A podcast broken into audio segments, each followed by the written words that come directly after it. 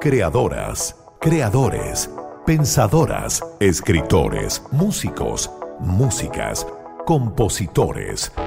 En Radio Concierto sentimos una cierta fascinación por todas esas mentes creativas. Esto es Artistas Invitados. Artistas Invitados.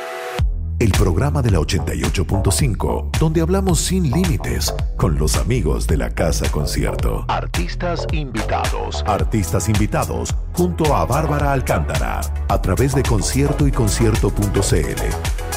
Solo grandes canciones. Muy buenas noches, bienvenidos a Artistas Invitados aquí en el 88.5. Damos inicio a una nueva sesión junto a uno de los músicos más inquietos y prolíficos nacionales. Tiene cinco discos como solista, integró Pillanes con integrantes de Los Bunkers y de Chancho en Piedra, también fue parte de la maravillosa banda de 31 minutos y en los 90 fue parte de Tropi, Tropi Flight, bien digo, Hermanos Brothers, eh, CHC, bien digo, ¿no? Sí. Bien dice, en los 2000 más bien. En los 2000, más bien, principio de los 2000. Y ya, Yahaya, así. Yaya. Yaya. Bueno, me refiero a don Pedro Subercaso, más conocido como don Pedro Piedra. Pedro, ¿cómo estás? Hola Bárbara, muy bien, gracias. Eh, bueno, bienvenido. Gracias por estar acá. Entiendo que estás de paso en Chile.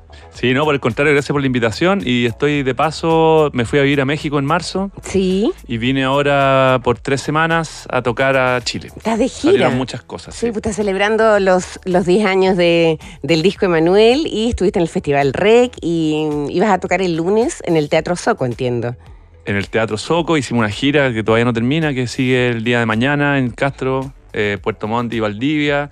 Estuvimos en Chillán, en Talca, Rancagua, Pichilemu, Quilpué, aquí ah, Santiago. full. Sí, hemos tocado mucho, como 15 shows más o menos en 25 días, que está, está bastante bien, así que ha estado muy, muy fructífera la, la visita. Ya, fantástico. Y has visto a tu gente también, me imagino. He visto a mi gente, claro, estoy, me quedo en la casa de mi papá. ¿Ya? Y he visto harto a, mis hermanos, que somos bien, bien cercanos. Eh, algunos amigos también, pero he estado principalmente trabajando y en los tiempos que no estoy tocando me voy al estudio donde Camilo Artigas, seguimos trabajando en el disco que viene, así que ha sido bien movido, la verdad, ya. estas últimas semanas. Qué bueno, bueno. Vamos a estar conversando sobre este nuevo disco, vamos a estar conversando también sobre tu trayectoria, sobre la tu infancia, bueno, y sobre todo lo que conversamos en este programa. Pero antes vamos a empezar con la primera canción, pero no la que tú escogiste, sino que obviamente vamos a empezar con una de tus canciones y la que escogimos acá es la balada de Jorge González. ¿Ya? Entonces, esto es lo que arranca artistas invitados aquí en la 88.5 es Pedro Piedra en la casa de las grandes canciones. Hace tiempo no camino por las calles de mi barrio. La avenida está cambiada y todo está tan diferente. Mi lugar es cualquier parte, mi lugar es donde ponga los pies. Solo tengo una mochila, pasaporte y un cuaderno. Todo lo que me ha amarrado en el pasado ya se muerto. Si te digo que he sentido que he vivido unas tres vidas, es verdad. Perú no está tan lejos, hijo mío. Detrás de los desiertos a tus pies. Y no es tan fácil ser Jorge González. Una estrella en el oscuro cielo austral. La que viaja a mayor velocidad la que brilla más que todas las demás.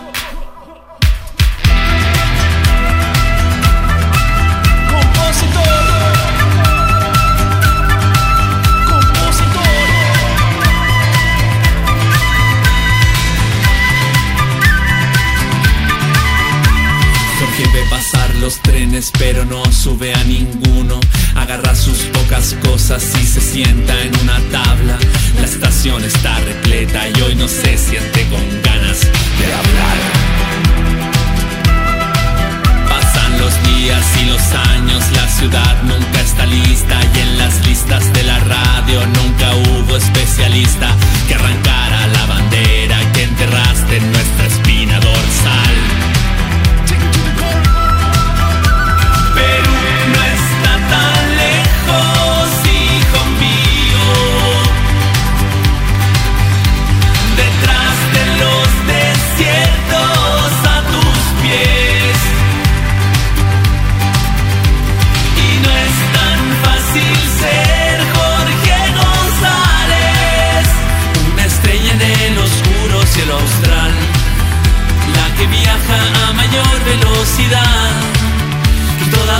todas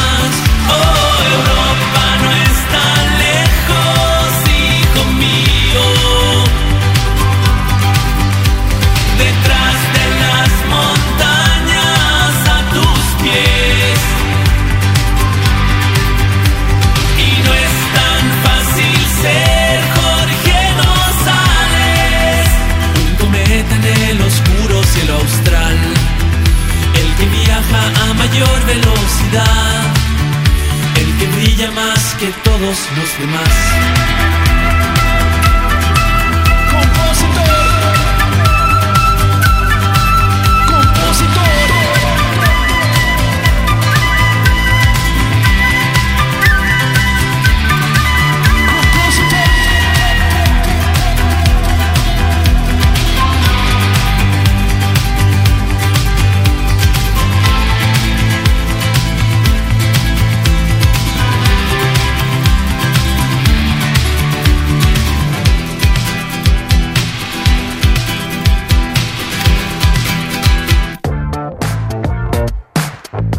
Eso era la balada de Jorge González, aquí el 88.5, porque estamos con Pedro Piedra aquí conversando, ya que está de paso por Chile. Primero que todo, ¿cómo va la vida en México? Me encanta. ¿Sí? Sí. Ciudad de México, ¿no? Ciudad de México. Ya conozco allá, yo viví dos años y medio allá, entre 2007 y 2010. eh, y desde entonces he estado yendo dos hasta tres veces por año, ya sea tocando mis canciones con 31 minutos. Entonces ya conozco, conozco varios lugares del país. Sé ocupar el transporte público en la Ciudad de México, que, es un- que es súper importante. Y ¿Qué tal tengo- es el transporte público en Ciudad de México? Es eficiente, ¿Ya? rápido y barato, pero va más lleno que la cresta. Sí, O sea, no me es muy cómodo, sí. Sí, eh, me imagino, o sea, yo no conozco Ciudad de México, me lo imagino eh, colapsado, ¿no? Metro capacidad 5 cuartos, Ya. le llaman. Ya, perfecto. Oye, ¿y en qué barrio vives de Ciudad de México? Vivo en una alcaldía que se llama Coyoacán. Ya. Está al sur de la ciudad, no está como en el centro, es más tranquilo. eh, y es, es bien bonito, es del barrio donde está la casa de Frida Kahlo, por ejemplo. Ya, perfecto. Y es, un, es, bien, es bien antiguo, las casas son de colores, silencioso de noche. Ya. Súper súper agradable. Ya, ¿estáis contento? Sí, me gusta. Estoy que, lo que pasa es que elegimos ese barrio porque yo me fui con familia. pues, Sí, con, po. con esposa y tres hijos Claro. que están allá ahora. Entonces, ¿Y a tus hijos les gusta? Sí, les ha gustado hasta ahora. Llevamos desde marzo. Eh, pero son chicos, entonces también como que el hogar de los niños es donde están los papás. al Sí, final. obvio, O sea, si hubieran tenido 15 años, yo creo que hubiera sido mucho más complicado. Claro. Eh, pero como son chicos, entraron bien al colegio, tienen amigos, son amigos de los vecinos, vivimos en un condominio así que entonces juegan a la pelota, están súper, súper Ya, cómodos. perfecto. O sea, como pueden tener vida de barrio. Sí, bastante. Ya, ya, sí. eso es bueno. Y la vida de barrio en México es súper riquísima porque hay mucha comida en la calle, mucha actividad. Eh, no sé, las fiestas las celebran así con todo, adornan toda la calle, entonces como que es, es entretenido visualmente, digamos, estimulante. Claro, claro que sí. Y hay vida comunitaria, ¿o ¿no? Eh, Como que se juntan con los vecinos. sí, ¿o ahí no en, la- en el condominio sí, la verdad que nos invitaron para fiestas patrias que son como aquí junto con Chile, son como el 16 15 de septiembre me Ah, parece. sí, pues sí. Eh, nos invitaron a comer unos platos así como típicos de allá, súper ricos. La verdad que nos, nos han dado buena bienvenida ahí los, los amigos. Ya, qué bueno. ¿Y ahora andáis con ellos? ¿Andan todos acá? No se quedaron allá. Ah, ya, perfecto. Andáis solo. Ando solo, por eso he aprovechado tanto de tocar harto, de, de grabar, de trabajar y de como de, de sacarle el máximo partido a esta a esta libertad, digamos, que te da no estar con los tres hijos Sí, que, que chupan un montón de, de- de- de tiempo y energía. De más que sí. Usan más que para que, para que Sí, po, chupan. sí, po, Sí, obvio requieren. que sí. Requieren, sí, po, obvio que sí. Oye, ya, pues, hablemos entonces de este nuevo disco, que entiendo que el nombre tentativo es Totem. Es de este correcto. sexto disco. Sí. Sí. Eh, un disco que está ya prácticamente muy delineado. Lo estamos trabajando con Cristian Jaime y Camilo Artigas. Un- el disco es de los tres, digamos. Es como que lo estamos haciendo juntos. Eh, ya salió el primer sencillo que se llama Para Siempre Joven, que es una canción con macha, como un bolero medio Está cha bonito, sí. Que tiene un video muy lindo que invito a la Sí, gente a verlo, que está en. YouTube. Lo hizo un artista que se llama No sé nomás. Todo a mano, lo Ar- hizo en un mes Arturo solo. Prat sale harto. Sí.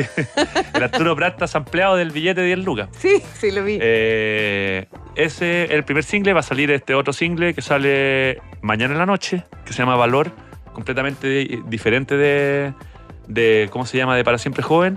Y es un disco como bien, está, está- está bien bueno, yo estoy bien contento, tiene canciones súper emotivas, tiene hartas baladas, tiene canciones como más bailables como la de Valor, la que va a salir mañana.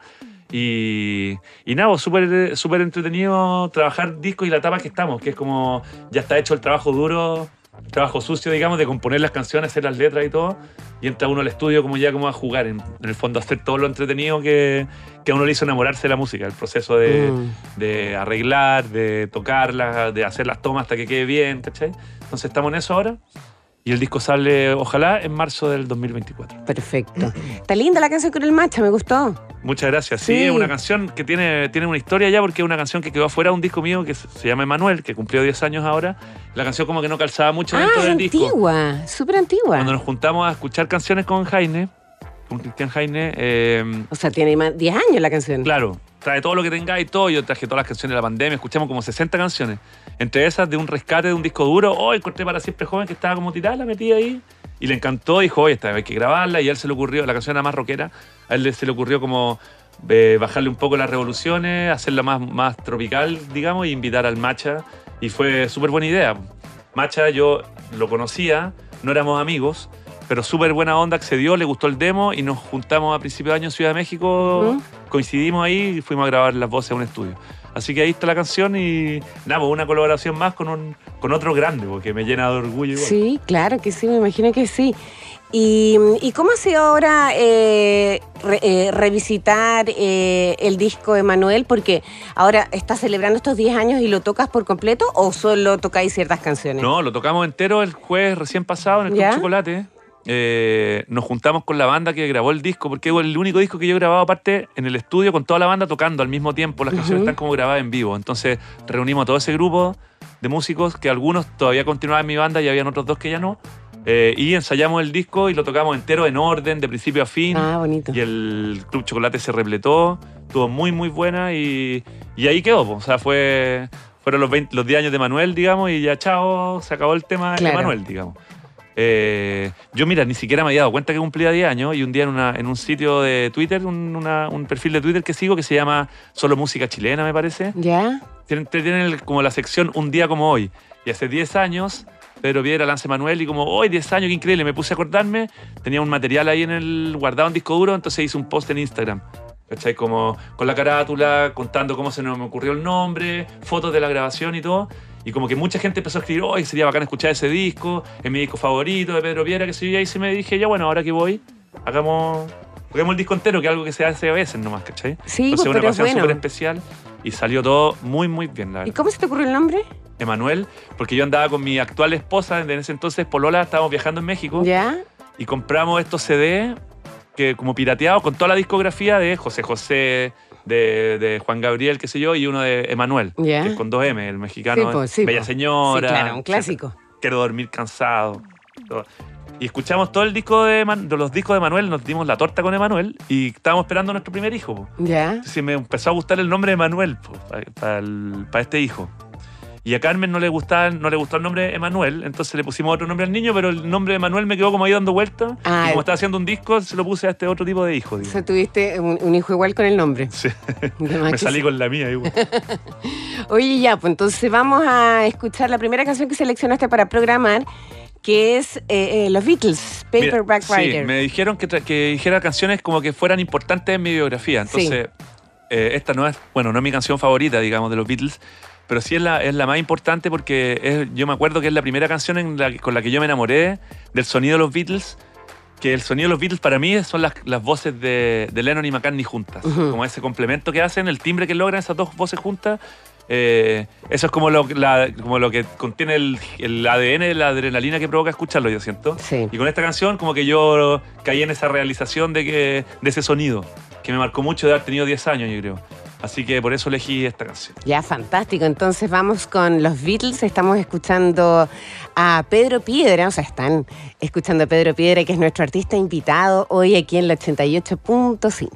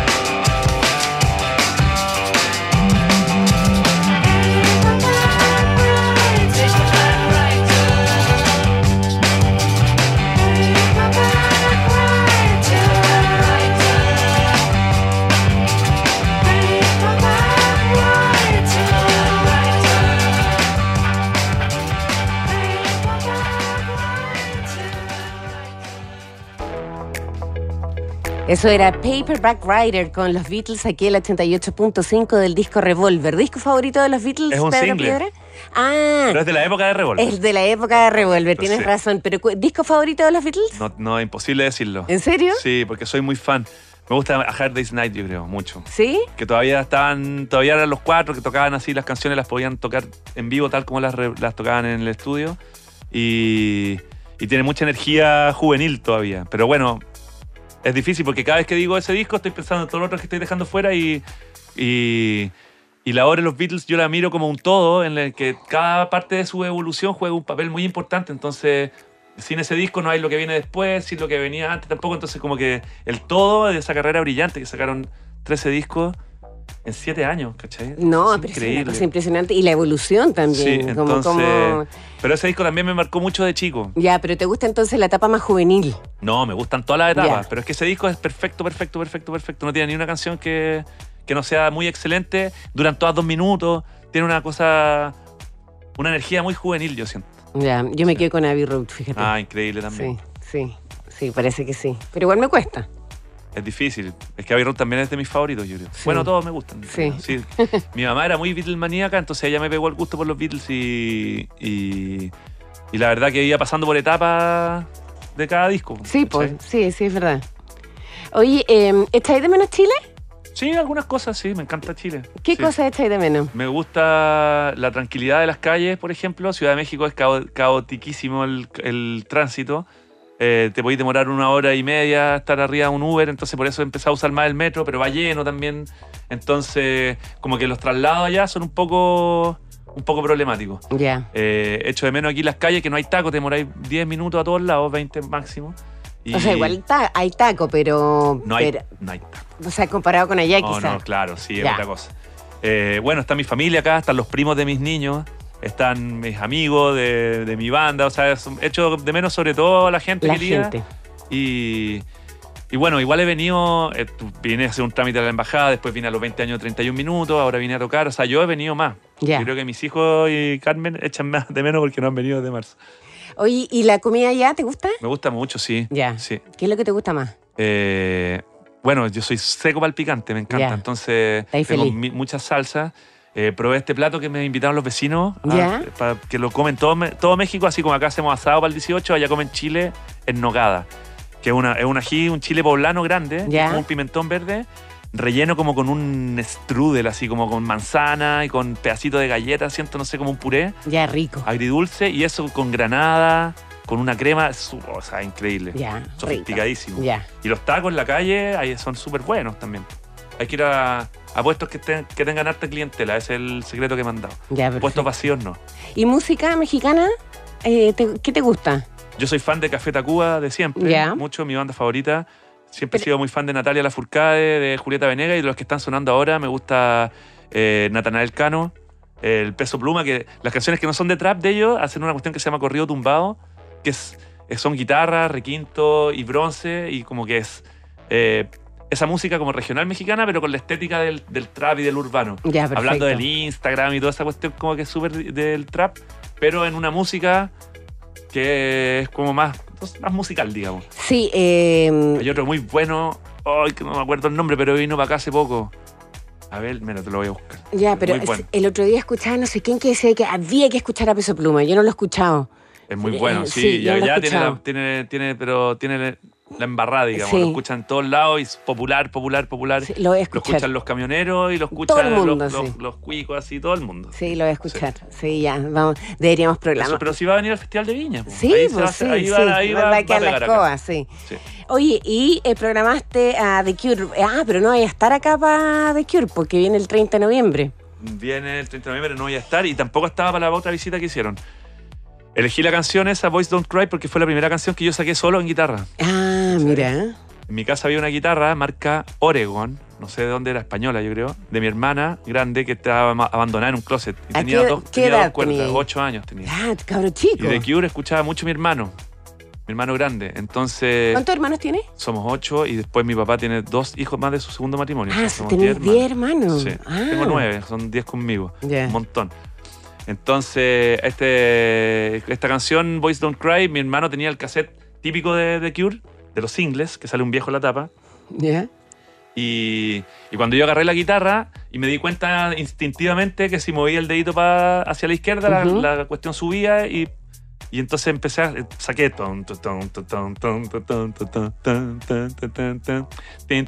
Fue, la, fue mi primera relación con un instrumento y con esa canción. Me hice súper fan de The Cure eh, siendo bien chico, y por eso elegí la canción porque es como. Es súper importante para mí por eso, por ese recuerdo. Y me acuerdo perfecto, me acuerdo todo, que fue en verano, que estaba en la pieza, como escuchando la cuestión en cassette y, y sacarla. Qué bonito, Sí. qué bonito recuerdo. Entonces vamos con Boys Don't Cry, The Cure. Es otra de las elecciones aquí de Pedro Piedra en Artistas Invitados del 88.5.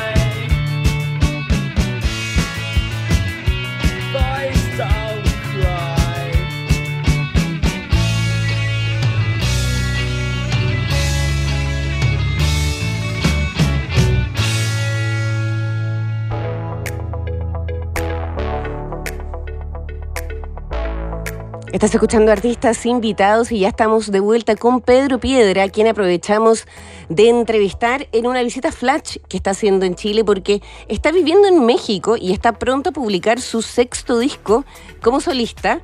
Y en esta eh, segunda parte del programa me gustaría viajar a su pasado.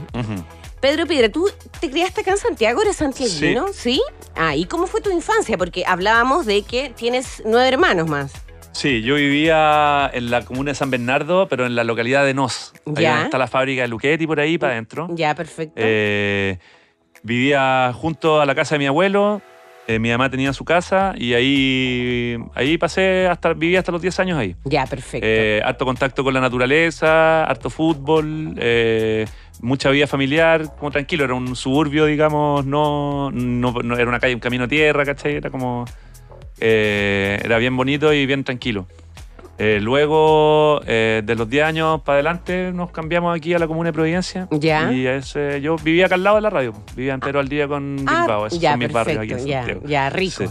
Ya, y aquí te cambiaste a casa, departamento. Nos cambiamos una casa. Ya. Si es que éramos 12 Sí, personas, obvio, imagínate, no- no en un lógico. departamento. Ya, y padres eh, separados, padres Padre, bueno, separados, no, pues sí. no, enviudado. Enviudados, Sí. ya, perfecto. Sí, mi mamá falleció el año 95, o sea, casi hace 30 años atrás. ¿Ya? Y ahí mi papá se casó de nuevo y tuvo estos dos otros hijos que son, tienen la edad de mis sobrinos en el fondo. Ya. Son como esas generaciones saltadas un poco. ¿Ya? Sí. Y eh, bueno, harto fútbol. Eh, Música. art- ¿qué? art- sí, música eh, en la radio. Me acuerdo, la radio prendía en la cocina siempre. Ya. Eh, Harto Beatles, por harto lo que Beatles lo por que el lado de mi mamá. Eh, mi papá era publicista y, y llegaba a la casa y pintaba, porque es pintor también. Como, eh, y pasó como de ser aficionado a ser un pintor súper bueno y respetado. Yo siento, llegaba al, del, al trabajo, a la- al taller, y yo me metía con él ahí a dibujar, me gustaba mucho. Y ahí escuchaba también, ponte tú, mucho Rafael, mucho Perales. Bueno. Era cero hippie, no estaba ni ahí con los Ya. hippies, le gustaban como más música más tranquila. Y como música española. Sí. Ya. Y, ¿Julio Iglesias? Jul- eh, menos. Ya. Sí, Rafael, Adamo, eh, Perales, principalmente. Ya, perfecto. Sí. Y entonces ahí como que está, yo después me doy cuenta, después de harto tiempo, que ahí está entre The Cure y Soda Stereo que escuchaba mi hermano, los Beatles que escuchaba mi mamá y estos cantantes latinoamericanos, o sea, españoles que escuchaba mi papá, y la balada cebolla, digamos, mal llamada cebolla de la radio de romántica en esa Claro, época. claro. Ahí está todo mi, mi ADN, yo creo. O todas las patas de mi mesa musical que faltaría añadirle como el hip hop y el soul que lo conocí después, Y, el como en los 90. y después el hip hop y el soul, ¿cómo llega a ti? Eh, es que yo empecé a conocer más músicos, ¿cachai? Claro. Y, eh, yo de la adolescencia, de los 12, 13 años más o menos, empecé a formar bandas con amigos y todo, pero tocábamos toda esta música que me gustaba, pero no el mundo del soul no, no existía para mí. Sí, pues El porque... rap para mí era la abuela. Eh, Sí, pues como para todos, porque exacto. uno después se empieza a informar solo y ¿cómo- pero cómo empieza a llegar, porque la abuela también era para mí el rap, ¿cachai? La abuela, claro, no, la abuela llegaba por la radio, pero yo me acuerdo de haber estado escuchando al lado de la radio con un lápiz y papel que saliera la abuela para grabarla y anotar toda la letra y aprenderme la memoria, como que me gustaba mucho Yo de chico, a pero. Nueva York a principios de verano. Exactamente. Eh, y después, como en los 90, por medio de, de- de mi amigo Vicente Sanfuentes, que, con el que formamos después una banda que se llamó Hermanos Brothers, él me mostró muchísima música. Ya. Entre ellos, eh, todo el- como el hip hop, Wu-Tang Clan, los Beastie Boys, Randy MC, eh, y ahí como que le agarré el gusto al hip hop, y después caché que el hip hop venía del soul, de que el hip hop- y el soul venía del R&B y todo, y como que empecé a meterme en toda esa familia que viene desde los cantantes de blues, pasando por la, como, como la, por qué sé yo, por eh, James Brown, eh, Ray Charles, antes que el, el- todos los que hicieron el rock and roll. Chuck Berry, Little Richard, todos esos son los abuelos del rap en el fondo. Claro. Entonces todo ese árbol eh, que está, yo no, lo- no se veía en Chile mucho, eh, lo descubrí después y también me marcó muchísimo. Claro, pero ya, entonces todo es, entonces ahí tú te abres a toda esta, finalmente, todo este árbol negroide que se puede, Ajá. que se puede decir, y después tú empiezas como con esta carrera solista y, eh, y eh, ah, ah, me, me- me fui para otro lado. Entonces ya, pero finalmente estábamos hablando de tus influencias como de cuando eras niño, y que estábamos como con los Beatles, que, que tu padre escuchaba como la música que, que escuchaba Rafael, etcétera. Entonces después tú eh, empiezas a sacar este, eh, estos discos solistas que te vas ya para otro lado, porque yo escucho, por ejemplo, yo escucho tus discos solistas porque mi hijo los escucha mucho, que le encantan. Eh, y tú tienes también una cosa que tienes música alegre, pero también las letras a veces son un poco tristes. Sí. Como que, ¿cómo eh, esta mezcla? ¿Cómo, cómo, ¿De dónde viene? Porque, Eh, bueno, yo de trabajar con Jorge González, antes de ser solista también, eh, se me quedó una frase muy marcada de él, que él decía que los prisioneros hacían música alegre con letras, con letras como sociales súper potentes. Sí. Eh, de una manera como de equilibrar y todo, porque si hacía una canción social, por ejemplo, digamos un ejemplo, eh, como con un contenido eh, social triste y con música triste, como que queda música, resulta una música muy triste. Eh, es lo que pasa con, por ejemplo, Víctor Jara, Ujú. que tiene canciones que son súper fuertes y como que te terminan doliendo de escucharlas, ¿cachai? Eh, los prisioneros hacían, hacían música bailable, para que la gente en la fiesta vacilara, revolara la polera, qué sé yo, pero con letras así como, no, están cagando, no sé qué. Entonces, eso me marcó mucho.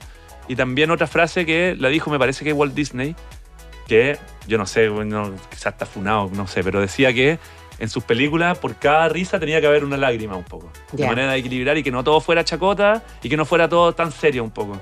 Y de esas dos cosas yo como que armé un poco esta fórmula, digamos, o esta manera de escribir, que es decir cosas como como terrible en medio de una, de una melodía alegre o decir cosas alegres en medio de melodías tristes. Claro, claro, sí. es para no quedar, para que no quede muy cargado, yo siento. Sí, sí, sí, sí, eso como que me he dado cuenta. Y a propósito de los prisioneros, eh, vamos a escuchar entonces Latinoamérica es un pueblo al sur de Estados Unidos.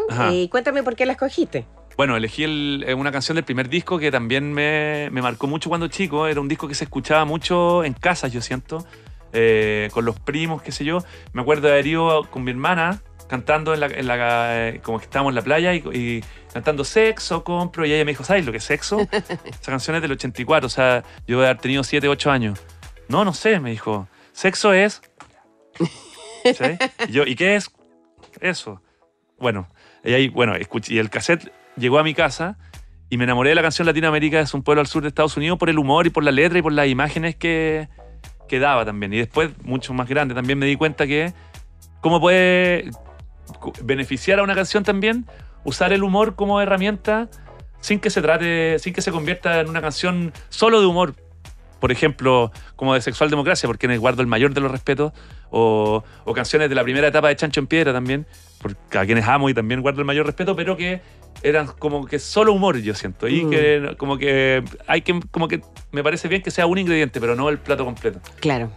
Ya, pues, vamos entonces con los prisioneros aquí en el 88.5 y con las elecciones de nuestro artista invitado, Pedro Piedra.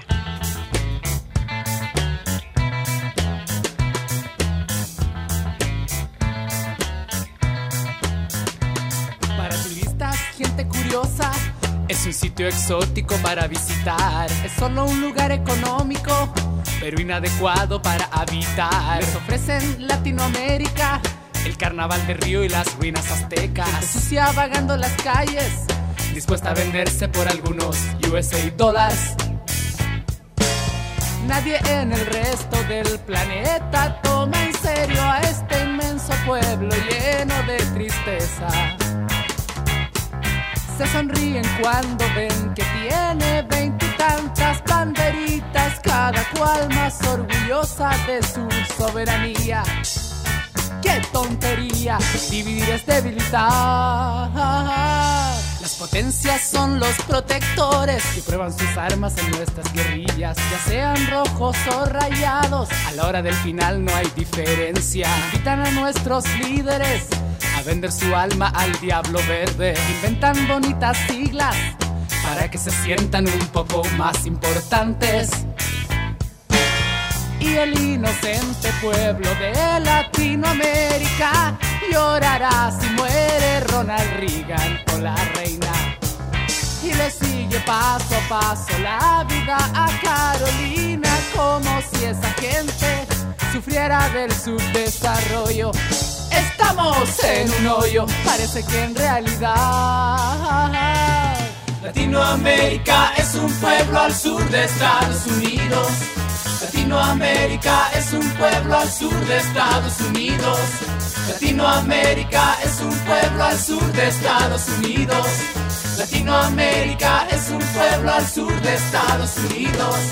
Para que se sientan en familia, copiamos sus barrios y su estilo de vida. We try to talk in the jet set language para que no nos crean incivilizados. Cuando visitamos sus ciudades, nos fichan y tratan como a delincuentes. Rusos, ingleses, gringos, franceses, se ríen de nuestros novelescos directores. Somos un pueblito tan simpático que todos nos ayudan si se trata de un conflicto armar. Pero esa misma cantidad de oro la podrían dar para encontrar la solución definitiva al hambre. Latinoamérica es grande, debe aprender a decidir. Latinoamérica es un pueblo al sur de Estados Unidos. Latinoamérica es un pueblo al sur de Estados Unidos. Latinoamérica es un pueblo al sur de Estados Unidos. Latinoamérica es un pueblo al sur de Estados Unidos.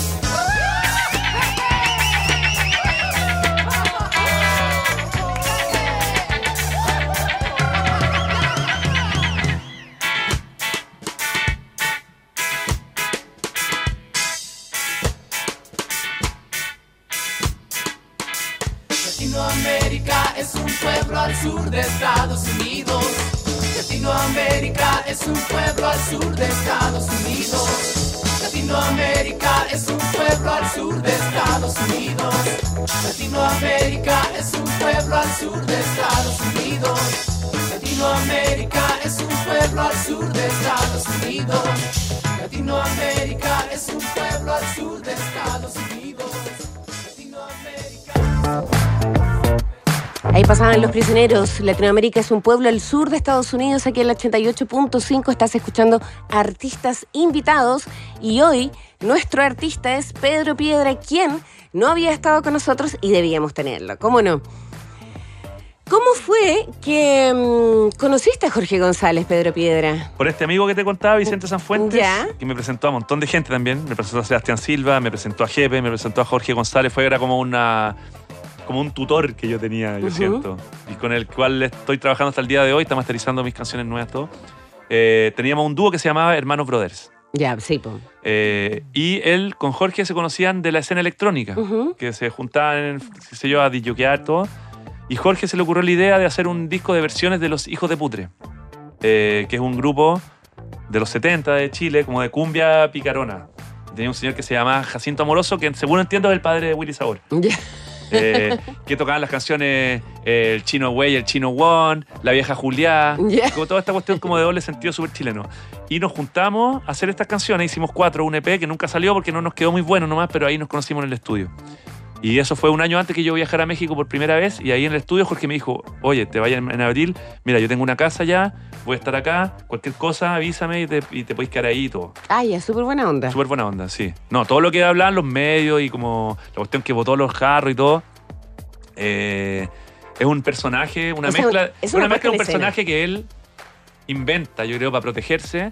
Y el personaje que más le conviene a los medios también es de un tipo pesado, polémico, de lengua afilada y todo. Entonces ahí está el Jorge de los medios, al que yo le tenía pavor, y el Jorge que conocí en el estudio, que era realmente como la persona más dulce y generosa, realmente lo digo sin ser patero ni nada, que, que hay, para ser lo grande que era, ¿cachai? Entonces, bueno, me quedé en su casa, después llegó él con su familia y me dijo, oye, pero no te vayáis, pues quédate acá con nosotros, tenemos una pieza y todo, y me quedé como tres meses viviendo en su casa. Ya. Tomaba desayuno con él, no lo podía creer, así, era como que tenía que, me costó comportarme como con, con, con postura. Y, pero lo, lo- lo logré. No lo faneé nunca, que es una clave súper, una cuestión súper clave. Ya. Oye, Fanearme, me imagino, fanear, como- digo como a sí. psicopatear, así como preguntar Ah, y ya, como sí, ¿y no qué pasa con el. Claudio y no le preguntaba nada de los prisioneros, nunca, nunca, nunca, nunca. pero ¿en qué minuto? Súper tac- ¿Al, súper cua- tacto. al cuánto tiempo te empezaste a comportar con normalidad? Eh, Porque como que al principio uno se puede comportar medio tieso, así como... como... Sí, pues más tímido no, pero con el tiempo y cachando que, que Buena Jorge onda, era como era nomás, entonces sí. ¿Y después cuánto tiempo ya pasaste a, tocar con él? Porque tú tocaste como eh, en Viña, ¿verdad? Sí, no, eso fue el 2007 cuando lo conocí y después para el 2010 lo invitaron a tocar a un festival que se llamó El Abrazo, Ujú. que hicieron en la, ahí donde hacen la paramilitar, en el parque, en la elipse del Sí, Parque O'Higgins, sí. y que habían dos escenarios y eh, tocaron todos los más bacanes de Chile y los más bacanes de Argentina. Estaba Charlie, Sí. estaba Fito, tocó Spinetta, tocaron los Jaivas, los tres, varios más. Y ahí estaba Jorge González y lo invitaron y él dijo, ya voy a tocar la voz de los 80 entero, el disco. Y ahí me escribió desde España, donde estaba viviendo, y me dijo, oye, quiero to- me invitaron a este festival, te tinca tocar la, la voz de los 80 entero, el disco. Y yo como, ah, ¿qué me está diciendo? No lo voy a creer así. Y me dijo, ármate una banda, po, ¿cachai? Me llamó y me pidió que, que armara una banda. Me recomendó a Jorge de la Selva, que lo había conocido en México, que toca conmigo desde siempre. Y ahí a mí se me ocurrió llamar a Gonzalo Yáñez, que había sido parte de Los Prisioneros también antes. Sí, po. Y armamos la banda, funcionó tan bien que nos quedamos tocando con él cinco años hasta que ya no pudo seguir tocando. Y eh, en ese periodo tocamos, yo creo que es la época más activa de él como solista en vivo de toda su carrera. Tocamos en todo Chile, en todo Perú, en todo Colombia, fuimos a Estados Unidos tres veces, o sea, giramos mucho, Y tú tocamos, tocabas la batería. tocaba la batería y hacíamos coro entre los tres, no lo, no lo faneábamos nada, Me da risa Todos ese término. Todos cantamos. No tenía- faneábamos. Tenía, no lo faneábamos, no, porque es súper importante. po. Pero, pero, ¿de dónde sacaste ese término? Ah, no sé, quizá lo inventé. no En sé. México, no sé. Fanear. Está bueno igual. Está bueno. sí. Oye, Eh, em, clave. ¿y tú tocaste entonces en el Fauna cuando tocaron el disco Corazones? No, ah, no, ya. porque ahí lo tocó con Uwe Smith, con el señor Coconut, que hicieron ah, todo con... ah, con Will Smith, sí, es que ese razón. disco no tiene batería Ah, real sí, tampoco, claro, claro, está todo claro, programado, entonces ese disco fue sin la banda. Ya, perfecto.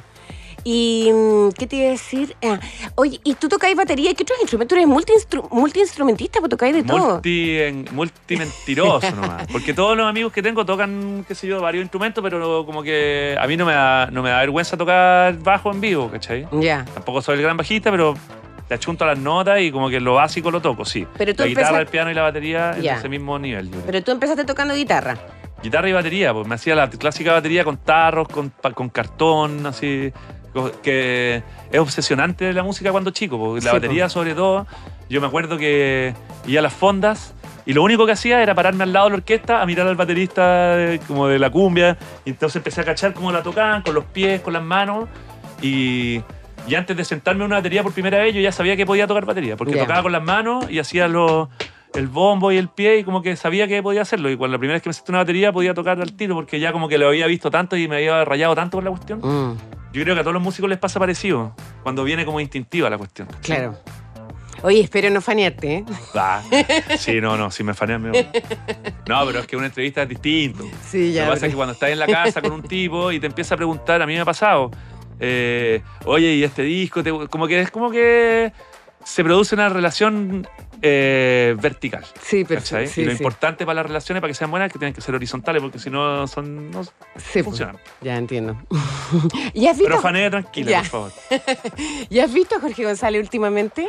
Lo vi en, hace un par de meses, una de estas visitas que hice antes, lo fui a ver a la casa. ¿Y cómo, ¿Y cómo lo viste? ¿Está bien? ¿Cómo Está se bien. ve? ¿Sí? Eh, a Jorge le dieron seis meses de vida hace casi 10 años. Ah, ya, Hace nueve- casi nueve años realmente. porque- Entonces, eh, lo poco que se ha deteriorado de- desde entonces, o sea, tuvo un deterioro muy rápido físico eh, en esos meses, pero ahí como que quedó así.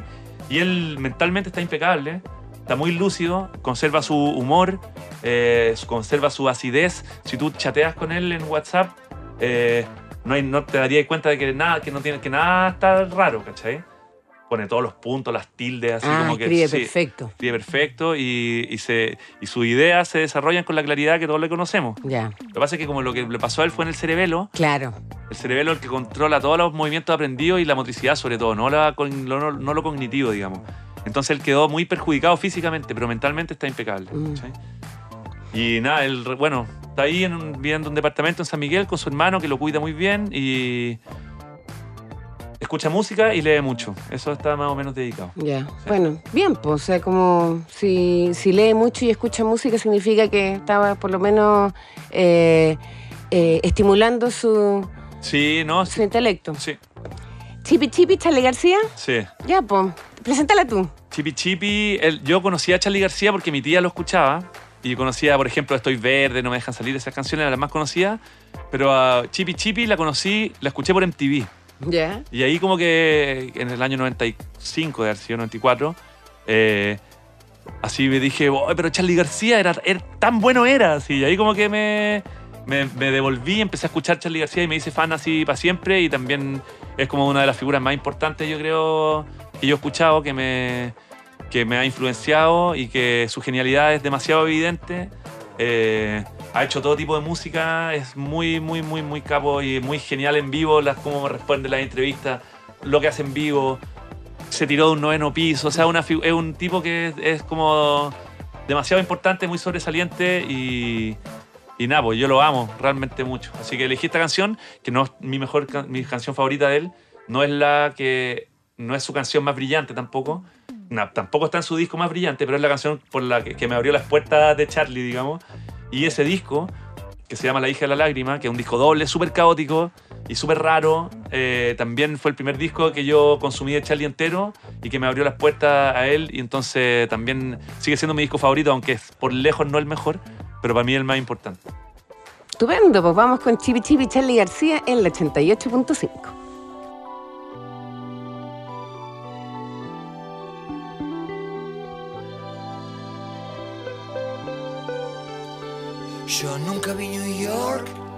no sé lo que es París.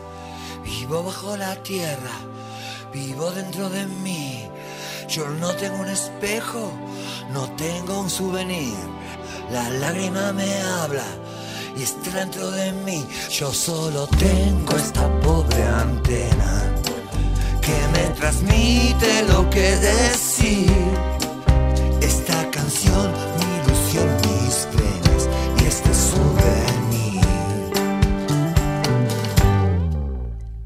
Yo subo la escalera, yo cumplo una misión. La lágrima me dice que yo tampoco soy la hija de un amor, la hija del dolor, la hija que no espera. Tu tiempo se acabó. Si este dolor durará por siempre, no digas nada, vete de aquí.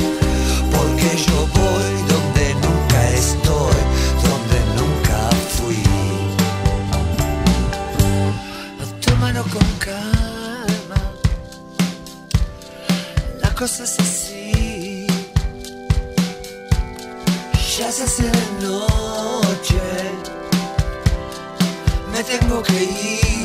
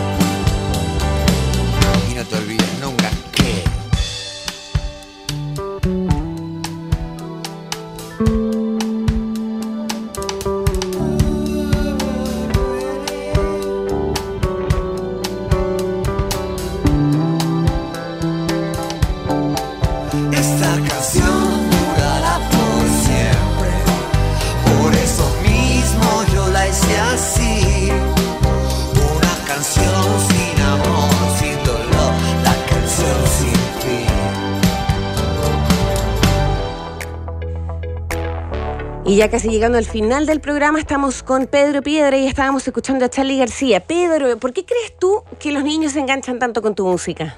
Y niñas. Yo creo que por las letras eh, principalmente, eh, por las imágenes que tiene eh, y por las melodías, realmente, pero es difícil darle un motivo. ¿Es loco? Sí, porque, bueno, la escuchan porque los papás la escuchan principalmente. Sí, también y creo. de la música que escuchan los papás, esta le llama más la atención. La verdad que no, no sé por qué, pero yo creo que tiene que ver con lo que te mencioné. Sí, pero a mí me pasa al revés, porque a mí me pasa que yo no te escuchaba, pero y mi hijo me Ajá. mi hijo Sí, me pues mira, llevó, o sea, como porque tú Sí. me dices, tú crees que porque los papás o las mamás, o sea, a mí no me pasaba, si a mí mi hijo me llevó a escucharte. Ajá. Y ahí yo enganché contigo, po. Bueno, yo enganché con los prisioneros por las letras. ya. Entonces, que dijera una mierda buena onda, que dijera todas estas frases geniales que tienen esos primeros discos, eh, y súper divertida y como súper poco del mundo de las canciones, un poco. Claro. ¿cachai? Eh, entonces yo tengo que creer que es por ahí también, porque por, por ejemplo mi canción más conocida dice en el día que nací el doctor que yo creí que era retrasado, ¿cachai?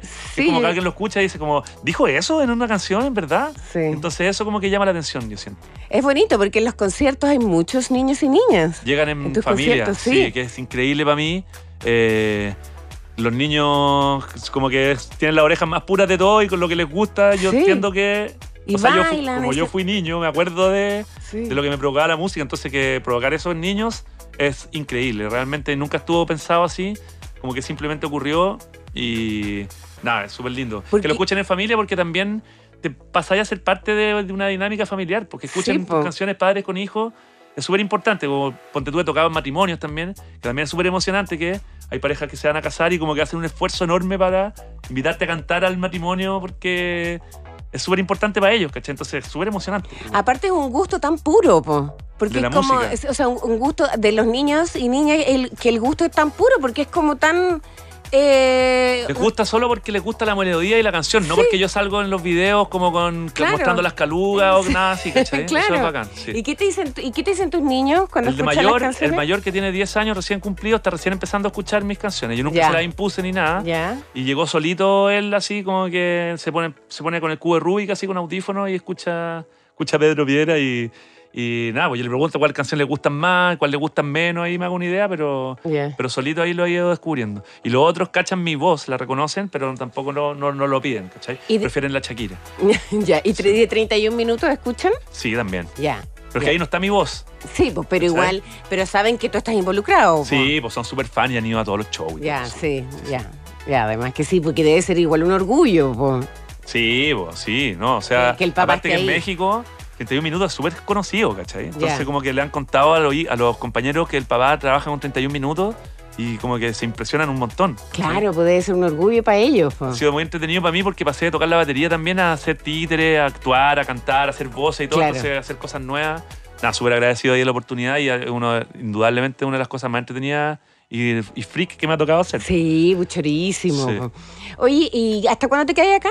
Me voy el próximo miércoles 22 Ah, no hay a alcanzar a votar a votar. No, para el plebiscito. no, no va a alcanzar a votar. Es el 17. El 17 de diciembre. Oye, ¿y ¿qué creéis que va a pasar? Pucha, yo creo que va a ganar el en, el en contra. Ya. Eso esperas. Yo creo que va a pasar eso y yo si votara acá, votaría también en contra. Ya, perfecto. Oye, ya, y nos vamos a despedir con qué canción. Nos vamos a despedir con Estela del Destino de Hugo Moraga, que es un cantautor chileno de la, de la nueva canción, digamos, siempre más mezclado con el jazz, con la fusión, con, la bossa nova- con el bossa nova, eh, pero que tiene unas canciones como parte de la trova que me marcaron mucho. Y elegí la canción Estela del Destino porque es una canción súper como de las modernas que tiene él, que me, me- que me inspiró a componer mi canción más conocida, que es Inteligencia Dormida, ¿cachai? Entonces Ujú. cuando yo escuché esta canción dije, oh, yo quiero hacer una canción así, quiero hacer una canción así, y como que salió esta canción Inteligencia Dormida, de a- adosada a ella, vino todo este primer disco, Ujú. y como que se me abrió la carrera, en realidad, gracias a esta canción. Y esa canción existe gracias a la canción de Hugo Moraga, así que podría decir que si no fuera por la canción de Hugo Moraga, probablemente no estaría acá hoy día. Ah, es una gran inspiración. Una gran inspiración, yo Ajá. he, he tocado con él, lo he conocido, le he contado esto a él y todo, y nada, pues lo admiro mucho. Es el, el, el cantante, yo creo que más, digamos, underrated, ¿cómo se dice? Sub- subvalorado de, de Chile y, y pues, es un, es un portento, un, un- un grande, así que y no lo cacha nadie, ¿cachai? Ya, buenísimo, entonces- Siempre me gusta recordarlo y invitar a la gente a escuchar sus canciones. Qué bueno entonces el que la papá de toquemos. C-Funk, de los tetas. Ah, también. ya, qué bueno, qué bonito que lo toquemos entonces. Sí, claro. Ya, sí, sí. ya, qué bien. Entonces, Hugo Moraga. Con él vamos a cerrar, pero antes yo les tengo que contar que se vienen nuevas ofertas junto a Vinilos Álvaro. Durante noviembre va a aterrizar un mega cargamento eh, de más de 2.000 novedades eh, de discos nuevos. Entonces se vienen eventos especiales y esto queda en las terrazas del Dragstore en el, en el local 60. Y si quieren más información pueden ingresar a vinilosalvaro.cl. Entonces, ¿con qué cerramos, Pedro Piedra? Cerramos. Ah, quiero, ¿puedo pasar un aviso yo también? Obvio, pues. Que bueno, nos fue Ah. también en el Club Chocolate, que salió otro show en Chile antes de irme, que va a ser este lunes en un teatro que se llama el Teatro Soco. eh, Soco. Está en la comuna de Los Barnechea, en la avenida La Dehesa. Es un teatro chiquitito eh, que tiene 250 butacas. Las entradas están a la venta. En el, hay un link en mi video de Instagram y se están acabando muy rápido, así que invito a la gente también a, a esa oportunidad de ver ahí. Voy a estar tocando teclado, guitarra, bombo con la pata mientras lavo plato, canto canciones, Claro, cuento chistes. Es a las 8 de la noche. A las 8 de la noche, Y sí. Son los conciertos desde el living. ¿Así el se llaman? concepto, sí, así se llaman, sí. Sí. sí. porque me pidieron también que pasara el dato. Bueno, es un escenario, ¿ah? No es un living, pero Sí. quizás le ponen sofá y cosas así. No, porque tiene como un concepto, que así, así se llama, ¿ya? Así que eso. Eso, todo el mundo invitado. Y la última canción con la que me quería despedir, que es la que hice para esta lista, es de Maquisa, eh, la canción La Rosa de los Vientos, que también me, me sorprendió mucho cuando la vi y me enseñó que el hip hop también podía ser hablar de- del lugar de, tu, de donde vienes, eh, de viajes, de amistad y de cosas que no necesariamente tenían que ver con el barrio, lo gangsta y como el aspecto más marginal, digamos, del hip hop, con el que yo no podía relacionarme tanto porque yo venía de una familia con muy pocos problemas, con muchos privilegios y con, como digamos, una infancia muy afortunada. Con mucha suerte. Entonces, como que estos chicos de Maquisa, con los que después me hice muy amigo y terminamos colaborando largamente, me abrieron esos ojos que el hip hop también pertenecía a nosotros, la gente del barrio alto. Ay, qué bonito, muy bien, Pedro. Entonces, Súper fantástico. importante, sí. Muy importante eso también. Entonces, entonces vamos a pegar estas dos canciones, ¿te parece? Perfecto. Ya, entonces presenta tú las últimas dos canciones y, y luego nos despedimos. Bueno, a toda la gente que ha escuchado este programa, eh, un saludo muy grande, agradecer a Concierto por este espacio y quiero dejarlos con estas dos canciones. En primer lugar, de Hugo Moraga, Estela del Destino, y para cerrar, La Rosa de los Vientos con mis amigos de Maquisa. Eso, es fantástico. Gracias, Pedro Piedra, lo pasé súper bien, fíjate. Muchas gracias, Bárbara. Que bueno, yo también. ¿Cómo era el concepto? ¿El concepto? ¿Cuál concepto? Eh, ¿La palabra inventada? Fanear. Fanear. Sí. Espero no haber faneado tanto. No, nada, cero, todo bien. chao, que estén Un bien, gusto. gracias. Chao, chao. Una vez más, el hombre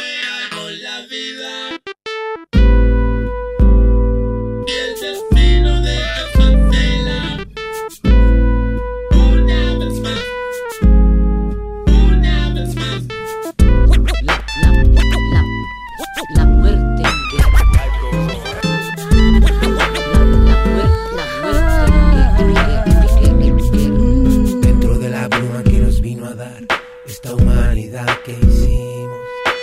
Levanto los ojos y me duele mirar la estela del destino. Sintonizo cierto esplendor que me trae malas noticias. La muerte siempre se levanta temprano y siempre trabaja deprisa.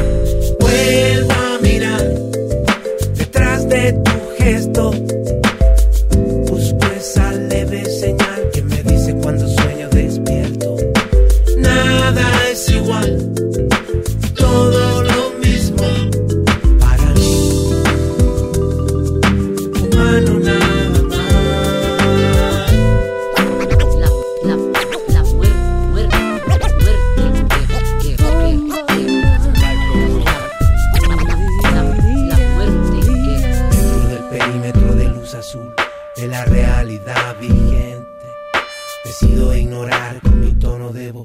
Que manda esa gente que miente. Yo no quiero juzgar a mi hermano por esa inconsecuencia que veo, pero me guardo el derecho de no asistir al funeral de su mano deseo. Y vuelvo a mirar detrás de los gestos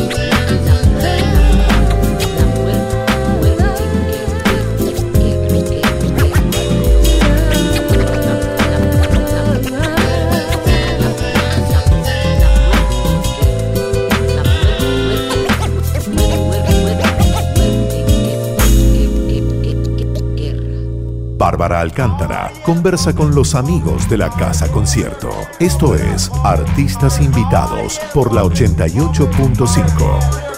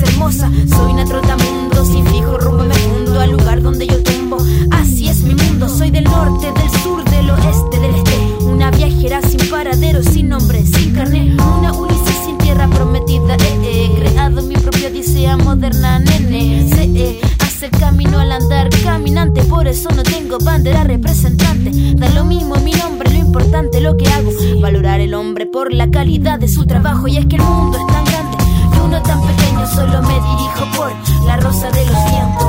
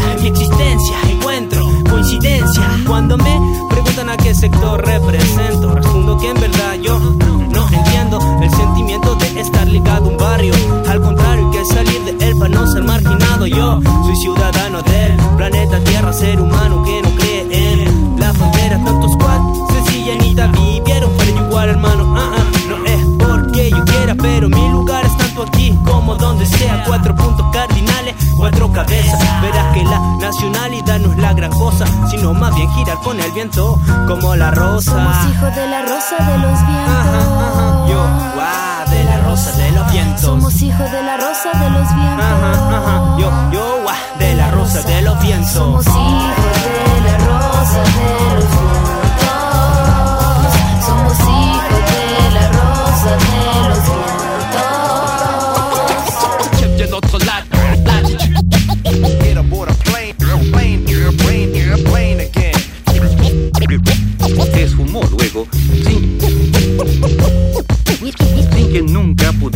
reconocerse oficialmente su identidad.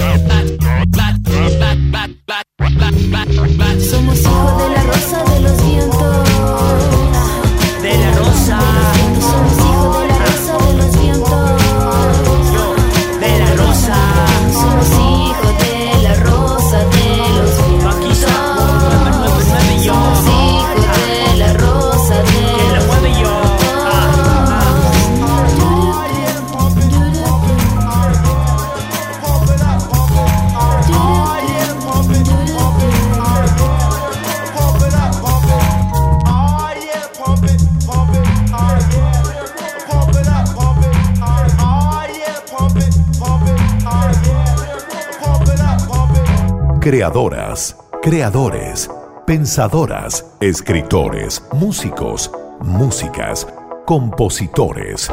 En Radio Concierto sentimos una cierta fascinación por todas esas mentes creativas.